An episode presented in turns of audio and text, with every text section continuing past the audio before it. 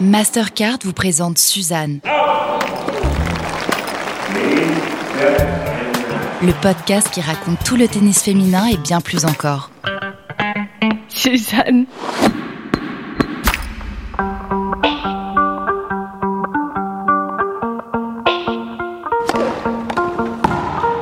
Dans cet épisode, on a décidé de vous raconter le déroulement de l'un des plus grands matchs de tennis de tous les temps, ou en tout cas la finale la plus folle de l'histoire du tennis féminin. Folle, pas en termes de niveau, mais dans tout ce qui l'entoure.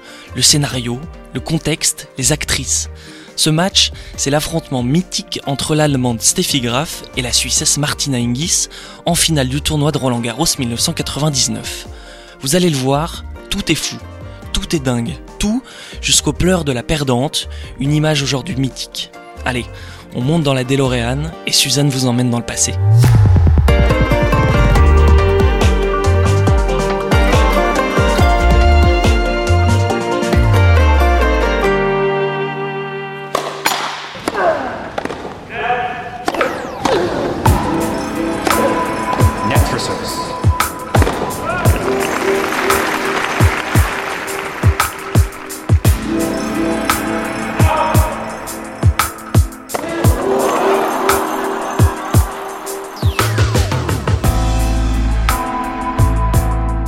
Devait n'en retenir qu'une seule Quelle est la plus belle finale d'âme jamais disputée à Roland Garros On a le choix Il y en a eu 87. Il y a eu la grande période des Américaines après la guerre. Plus près de nous, les sacres des superstars, Serena, Maria ou Justine. Les victoires surprises aussi, parfois sans lendemain, ce qui les rend peut-être encore plus belles. Iva Majoli, Anastasia Miskina, Jelena Ostapenko. Il y a eu aussi les courses-poursuites mémorables entre la pure attaquante Martina Navratilova et son pire cauchemar, sa meilleure rivale, l'indéfectible contreuse Chris Evert. Mais la plus belle finale d'âme, ce serait peut-être cette finale drame, reprendre la formule de Tennis Magazine à l'époque en 1999. Martina Hingis, 18 ans, versus Steffi Graf, 29 ans. Elle semble être largement au-dessus du lot. Pourquoi? Non pas parce qu'on y a joué le meilleur tennis jamais vu, mais surtout pour son déroulé, son aspect dramatique.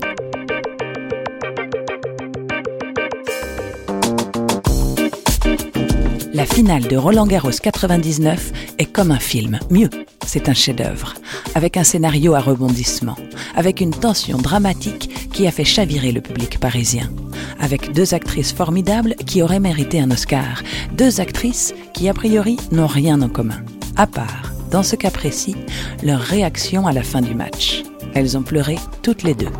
Certes, pas pour les mêmes raisons.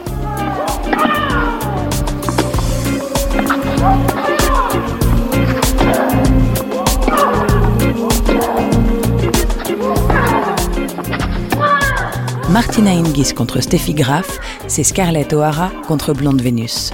C'est la jeune et intrépide virtuose à qui tout est promis, la petite peste qui veut tout et tout de suite, face à la grâce éternelle.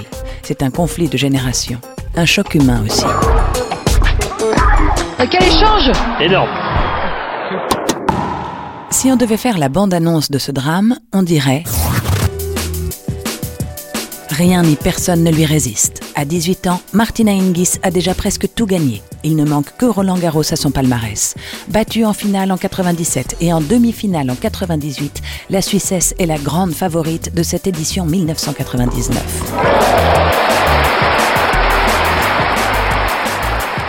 Mais pour boucler son objectif, celui d'avoir tout remporté avant même son 19e anniversaire, ce que personne n'a jamais fait jusqu'ici, il ne reste plus qu'un match, un petit match, face à Steffi Graf, l'ancienne reine du circuit. À quelques jours de son 30e anniversaire, l'Allemande risque bien de faire son âge sur le cours central. Sa présence en finale est d'ailleurs une surprise, car Graf n'a plus gagné le moindre titre majeur depuis l'US Open 1996. Cela fait donc presque trois ans que son compteur reste bloqué à 21 grands chelems et que Graf laisse du champ libre à la jeune génération. Mais, évidemment, rien ne va se passer comme prévu. Pour Christophe Taureau, ancien journaliste à Tennis Magazine notamment, il était évident que ce match ne pouvait pas être comme les autres. Quand on reprend tous les éléments du match, la stature de Steffi Graf et l'amour qu'il y a pour elle à Roland Garros, le côté petite peste de Martina Hingis et le fait qu'elle est sous pression parce qu'elle doit gagner le seul titre du Grand Chelem qui lui manque, bah, mis bout à bout, tous ces éléments font qu'effectivement, on va arriver à un match absolument incroyable. Un match incroyable qui a fait trembler le président de la Fédération française de tennis, Christian Bim. C'est vrai qu'il y a eu quelques balles litigieuses. Derrière cela est venu se greffer le problème du code de conduite. Car euh, je ne sais si vous avez observé, mais moi, toute la fin du match, j'étais très inquiet parce qu'à un moment, je me suis demandé si tout simplement Ingis n'allait pas être éliminée car disqualifiée, car elle a eu son warning, elle a eu ensuite son point de pénalité, et donc au premier incident grave, et elle pouvait très très bien à un moment ou à un autre se laisser aller, c'était la disqualification.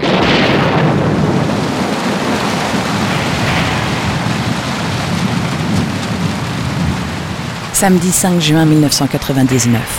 Après une grosse averse qui a retardé la finale d'une heure, il fait beau sur Paris. Le ciel s'est dégagé. Et c'est déjà pas mal. On se souvient qu'en 1988, l'année de son grand chelem, c'est sous la pluie que Steffi Graf avait balayé Natasha Zvereva 6-0, 6-0. Une finale pleine de suspense, évidemment. 30-40. Balle de match. Certains spectateurs ils voudraient peut-être que Steffi Graf laisse un jeu, mais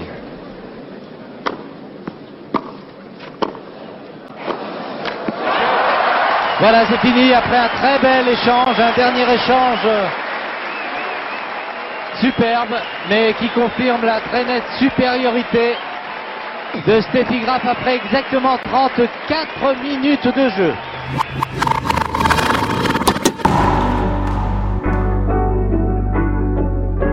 C'est un score qui fait toujours sourire. Mais pour une finale de Grand Chelem, on est en droit de s'attendre à mieux. C'était tellement gênant qu'on a même exempté la russe de discours pendant la cérémonie. Oui, il faut le dire, Steffi Graf nous a pourri quelques samedis de finale. Mais en 1999, cette période durant laquelle Steffi Graf dominait outrageusement le circuit féminin, en gros la période 1987-1990, paraît bien loin. Et le public parisien a bien l'intention de dire à l'Allemande combien il l'aime. La nature humaine est ainsi faite. C'est précisément lorsque l'on sent qu'une période se termine que l'on réussit à mesurer pleinement sa réelle valeur. Dix jours avant le coup d'envoi de Roland Garros, à Berlin, où elle a été stoppée dès les quarts de finale par la Française Julie Allard, qu'elle avait jusqu'ici toujours battue, Steffi Graf a disputé le millième match de sa carrière. Et la petite cérémonie organisée pour l'occasion ressemblait fort à un hommage funèbre. Graf n'évoque pas encore sa retraite, mais ça sent la fin. D'ailleurs, et personne encore ne le sait, on est environ à J-60 de la retraite de cette immense championne. Suzanne.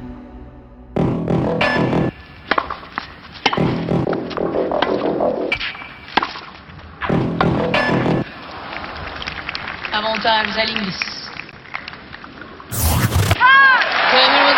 Et ovation euh, du public, il fallait que Steffi euh, démarre enfin sa, sa finale. Dès les premiers points donc, c'est Steffi Graf qui l'emporte à l'applaudimètre.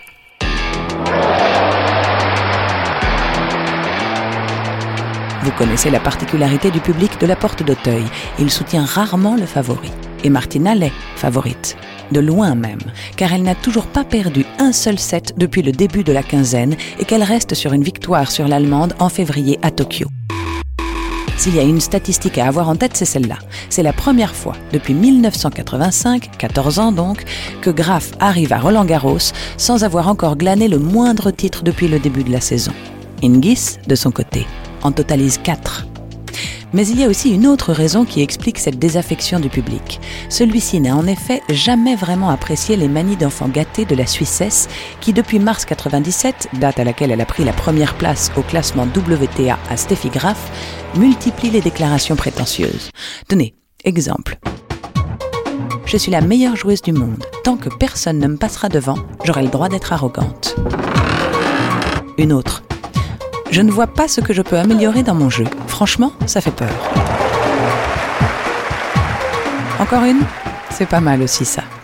Depuis que je suis toute petite, je suis habituée à tout gagner. À 16 ans, j'étais numéro 1 mondial. À 17 ans, je m'étais déjà imposée un peu partout où j'avais joué. Comment décrire Ingis? Prétentieuse Sûrement. maladroite parfois, voire méchante. Cinq mois plus tôt, lors de l'Open d'Australie, elle est appelée à réagir au coming out d'Amélie Mauresmo, qui a choisi de révéler son homosexualité lors du tournoi. Et Ingis n'a rien trouvé d'autre à dire que ça. Je sais qu'elle est venue ici à Melbourne avec sa petite amie. En fait, euh, elle est moitié homme. Juste avant cette finale à Paris, Martina Hingis a rajouté une pique supplémentaire à sa formidable collection. En direction de son adversaire, justement. Je suis contente de jouer contre Graf, confie-t-elle à la presse, car elle sera nerveuse. Hingis domine, comme attendu, le premier set, 6-4. Graf, déjà malmené par Lindsay Davenport en quart de finale et par Monica Seles en demi, fait l'essuie-glace. Hingis est facile, inspiré. L'Allemande reconnaîtra même ceci plus tard. Je n'ai jamais joué contre quelqu'un qui a un tel sens du jeu. Mais Ingis a eu du mal à conclure ce premier set. On la voit même se ronger les ongles, indice d'une nervosité et d'une anxiété que l'on pouvait aussi deviner dans ce qu'elle a choisi de faire après la défaite des sœurs Williams en milieu de tournoi. Lorsque Serena et Vénus sont tombées, respectivement au troisième tour et en huitième de finale, Ingis est allée brûler des cierges à Notre-Dame. Enfin, c'est ce qu'elle prétend.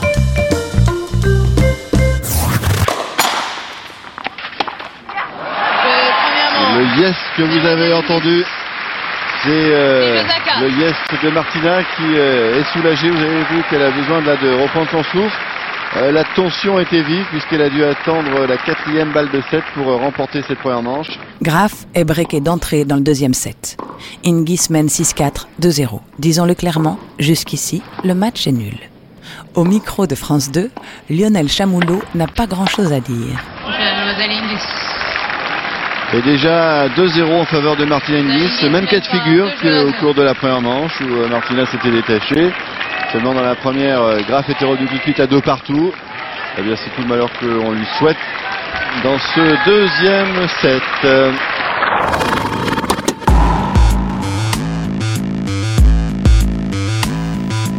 On s'ennuie. Mais c'est précisément là qu'on va entrer dans la quatrième dimension. On se souvient qu'en 1984, alors qu'il menait 2-7 à 0 en finale contre Ivan Lendl, John McEnroe, qui n'était plus qu'à quelques coups de raquette de réussir son plus grand défi, c'est-à-dire remporter Roland Garros sur cette terre battue qui n'est pas du tout faite pour son jeu, s'est inexplicablement perdu dans les méandres de ce qu'on appelle la peur de gagner. McEnroe s'en était pris à un caméraman travaillant au bord du cours et qui, selon lui, faisait trop de bruit et ça l'avait sorti du match. Ingis a vécu la même chose lorsqu'à 2-0, 0 partout, service Graf, son retour est annoncé dehors alors qu'il semblait bon. Replay. Pas bien contente, Martina, qui est confusion euh, des traces. Est-ce qu'elle va aller voir? Elle va aller voir, regardez, elle fait le tour euh, du filet. Dis-moi, je vais vous la montrer, moi. On va prendre un avertissement. Voilà, 80 cm à l'intérieur, regardez, Martina Hingis. Elle est dedans d'ailleurs apparemment, mais oui. sûrement pas à l'endroit où elle a montré. Et pendant ce temps-là, le public, vous l'entendez, scandre Stéphie, Stéphie.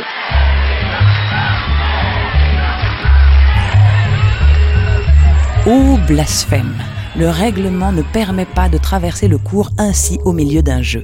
L'arbitre de chaise, la Toulousaine Anne Lasserre-Ulrich, est dépassée. Graf ne sait pas si elle doit rire ou pleurer.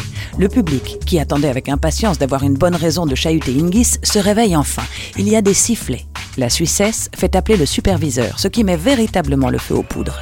Et c'est parti pour une heure de délire.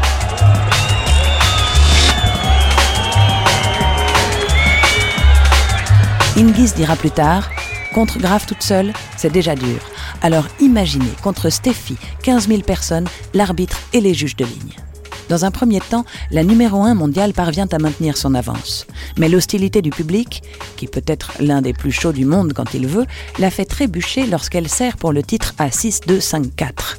L'hostilité du public, et Steffi Graf aussi, bien sûr. L'ancienne joueuse Sophie Amiach, qui fut quart de finaliste à l'Open d'Australie en 1984 et qui est aujourd'hui consultante à la radio et à la télévision, se souvient d'un moment précis dans ce dixième jeu du deuxième set.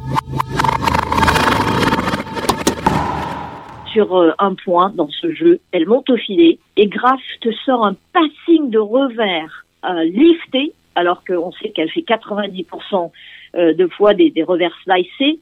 Et je pense que là, c'était vraiment un point aussi très important du jeu. qui fait que Graf revient, le, public veut en veut en plus et, et commence à, à sentir, on sent vraiment que ça tourne et que c'est prêt à tourner, mais de plus en plus. Elle la sort Elle la sort Et nous aurons droit à notre troisième set. Ça sera la 29e fois que l'on jouera une finale d'âme en 3-7 sur 69 éditions. Mais vraiment, c'est remarquable ce qu'a fait Stéphie. Elle a aligné trois jeux de suite alors que Martina s'en va tout à l'heure pour le gain du match. Elle est dans les cordes, elle est dans les bâches, Martina. Elle a l'air détruite moralement et physiquement. C'est rare de voir une telle image, une joueuse qui montre autant son désarroi à son adversaire au moment d'attaquer le set décisif.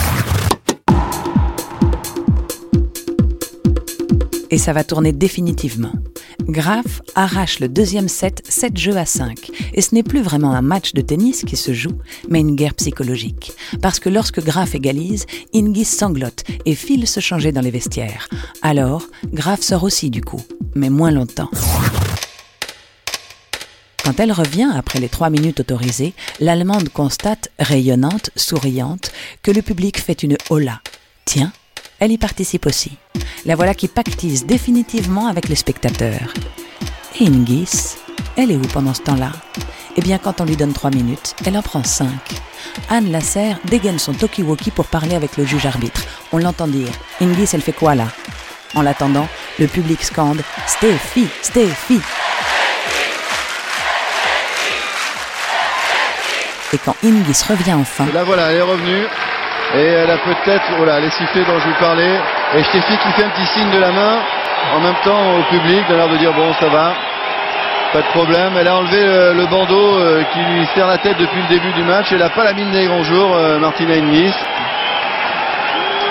C'est difficile parce qu'il ne faut pas oublier que c'est une toute jeune femme, elle n'a pas oui, 19 elle a ans. pas 19 ans. Et euh, de vivre un moment comme cela, même si, bon, bah, d'accord, elle a gagné le tour du Grand Chelem, elle a l'expérience de certains euh, moments tendus, mais là, C'est dur à supporter là, Oui. car tout de même elle est en finale, elle euh, n'a pas démérité, elle s'est battue euh, comme Steffi Graf, elle est un set partout euh, et ces quelques attitudes qu'elle a eues euh, par rapport à des balles qu'elle a jugées euh, devant être à son avantage font que le public finalement a pris fait cause pour euh, Steffi Graf.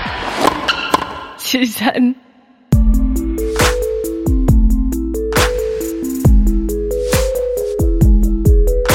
Cette bronca XXL nous fait comprendre que le troisième set va être un calvaire pour la plus jeune des joueuses, qui revient sur le court avec cette fois les cheveux attachés et un chignon. Malheureusement pour elle, le règlement ne prévoit pas de pause spécifique de plus de 3 minutes pour aller se recoiffer en plein match. Ce deuxième set, perdu par Ingis, ne serait resté qu'un accident si la Suissesse avait rebondi au troisième set.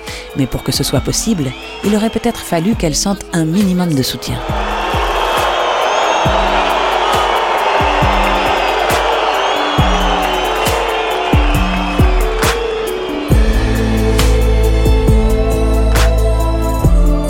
Qu'Ingis va devenir folle dans ce troisième set. Elle va perdre la raison. Elle va se faire harakiri en faisant des services volés, par exemple, ce qui est contre nature pour elle. On va aussi la voir frapper des revers à une main, alors qu'elle utilise habituellement ses deux mains. C'est tout sauf du grand tennis, même si le grand absent du début de match, le grand coup droit de Steffi, fait enfin son retour. Pourquoi? Sophie Amiach nous l'explique. La tactique de jeu de Ingis complètement est en train de changer aussi. Elle, joue trop le coup droit de Graf qui, elle, la force à, à vraiment jouer le coup droit puisqu'elle se sert Graf de ce revers le long de la ligne essaie. Et là, ça enchaîne une différence, je pense, tactiquement aussi.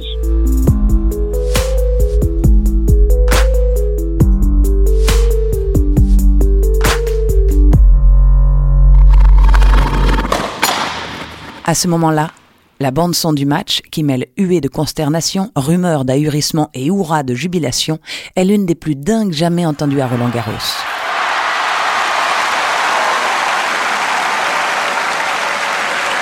Merci.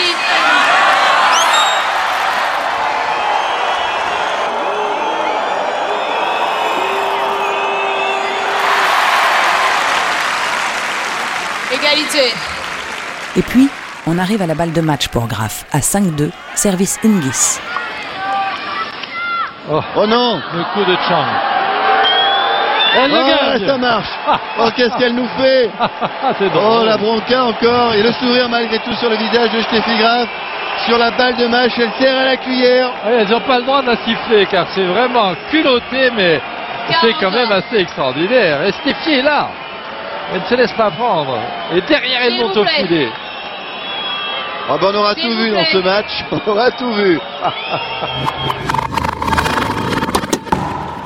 Je pense que là, ça a développé aussi euh, dans les couloirs du tennis féminin et du tennis de voir quelqu'un qui ne respectait plus son adversaire parce que elle avait rien à perdre. euh, servir la cuillère n'était pas une tactique, c'était euh, c'était une façon de se dérober. Quelques instants plus tard, deuxième balle de match pour Graf. Hingis tente encore un service à la cuillère. Douze ans plus tôt, le service à la cuillère de Michael Chang contre Ivan Lendl avait le visage de l'audace, du toupet. Là, on sent qu'Hingis veut juste gâcher la fête. Elle rate ce service à la cuillère. Va contester auprès de l'arbitre. Il y a trop de bruit selon elle. On ne sait plus très bien ce qu'elle veut faire. S'il vous plaît. Hingis prend du temps à discuter avec la juge de chaise alors qu'elle doit servir une deuxième balle. Ce que Graf viendra lui rappeler en s'approchant à son tour de l'arbitre. Bon, on joue là. S'il vous plaît. Dans les tribunes, la maman de Martina Hingis, Mélanie Molitor, qui est aussi son entraîneur, semble désolée. Tout le monde a déjà compris qu'il n'y aurait plus de retournement de situation dans ce match, qui se terminera quelques secondes plus tard.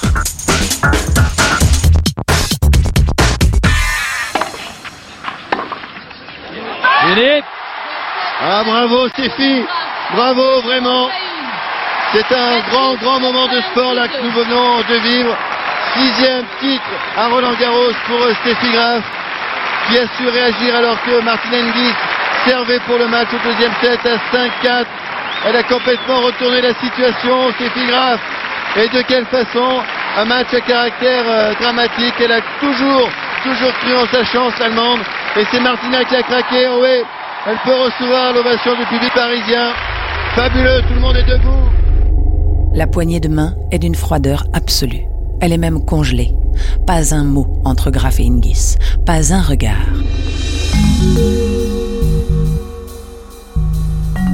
Tiens, encore une comparaison possible avec John McEnroe en 1984.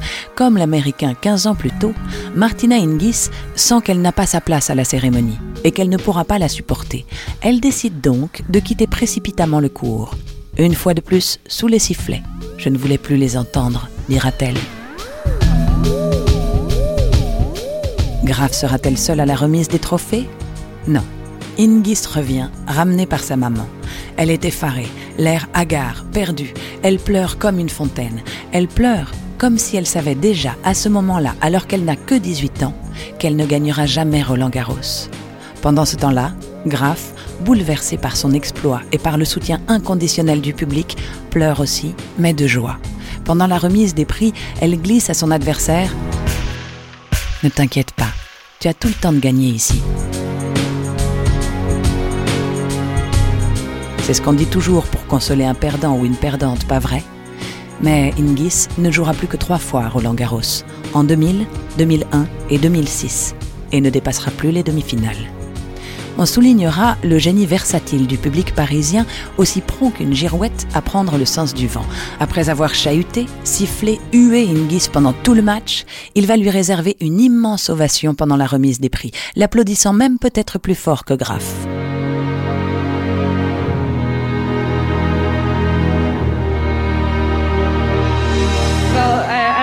Switzerland, but I don't speak much French either. Je suis suisse, mais je ne parle pas pour autant mieux français. De- de- Aujourd'hui, c'était très bien match. Elle essaie quand même. Elle essaye, elle essaye. Histoire de retourner un tout petit peu le public. Et de partir sur une autre impression. Euh, je suis un grand champion à ce tournoi. J'étais voulu euh, gagner aujourd'hui, mais peut-être l'année prochaine. Et ça y est, elle a remis le public dans sa poche, la petite jeune championne. Et peut-être euh, peut-être euh, aussi le public l'année prochaine à mon, à mon taille. Voilà. C'est bien, c'est bien. Enfin des rires. Peut-être que le public l'an prochain sera de mon côté. My side. Cette journée a pris une dimension encore plus particulière lorsque Graf a annoncé, deux mois plus tard, la fin de sa carrière. On est un 13 août. La promesse faite au public parisien lors de la cérémonie, je ferai tout pour gagner encore en 2000, ne sera pas tenue. En 2000, Graf avait déjà commencé sa deuxième vie. Selon le journaliste Christophe Taureau, l'été 1999 était pour Graf le moment parfait pour dire stop. Elle était arrivée à un stade de sa carrière et à un stade de sa vie où elle était pleinement accomplie et je dirais enfin bien dans ses baskets. Steffi Graf, c'est quand même euh, une jeune fille qui a eu, on va dire, une adolescence un petit peu compliquée, qui a quand même été maltraitée par son papa, qui, je pense, a eu aussi un rapport au tennis extrêmement compliqué, d'être extrêmement douée pour un sport pour lequel elle n'avait pas forcément euh, une appétence particulière parce que son père la, la poussait trop. Et puis ben, finalement, elle réussit, elle devient une championne accomplie, sa vie s'équilibre. Et je pense qu'à ce moment-là, elle est finalement bien dans ses baskets, elle a gagné tout ce qu'elle pouvait gagner. Et que donc finalement, elle est au bout de son histoire tennistique et elle est très heureuse comme ça, je crois, ouais.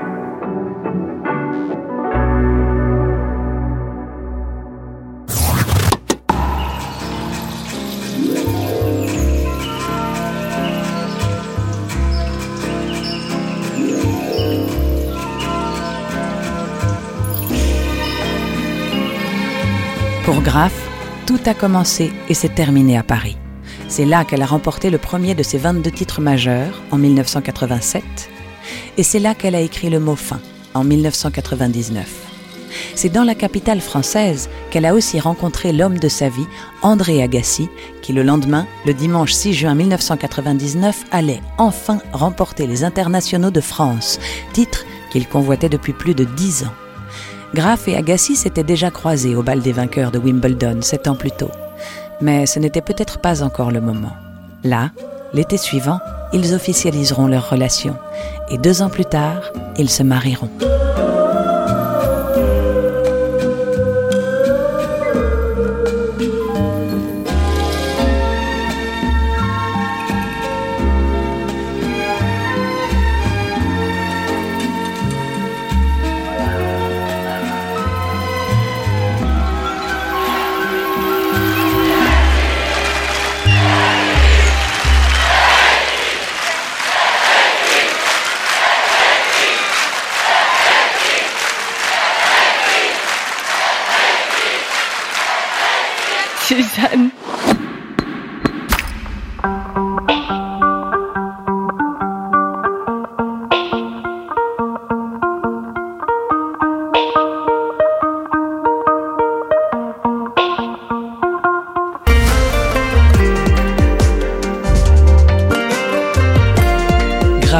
Graf Ingis 1999, la finale folle, une histoire écrite par Julien Pichenet, avec la voix d'Anna Florie Lamour pour Suzanne.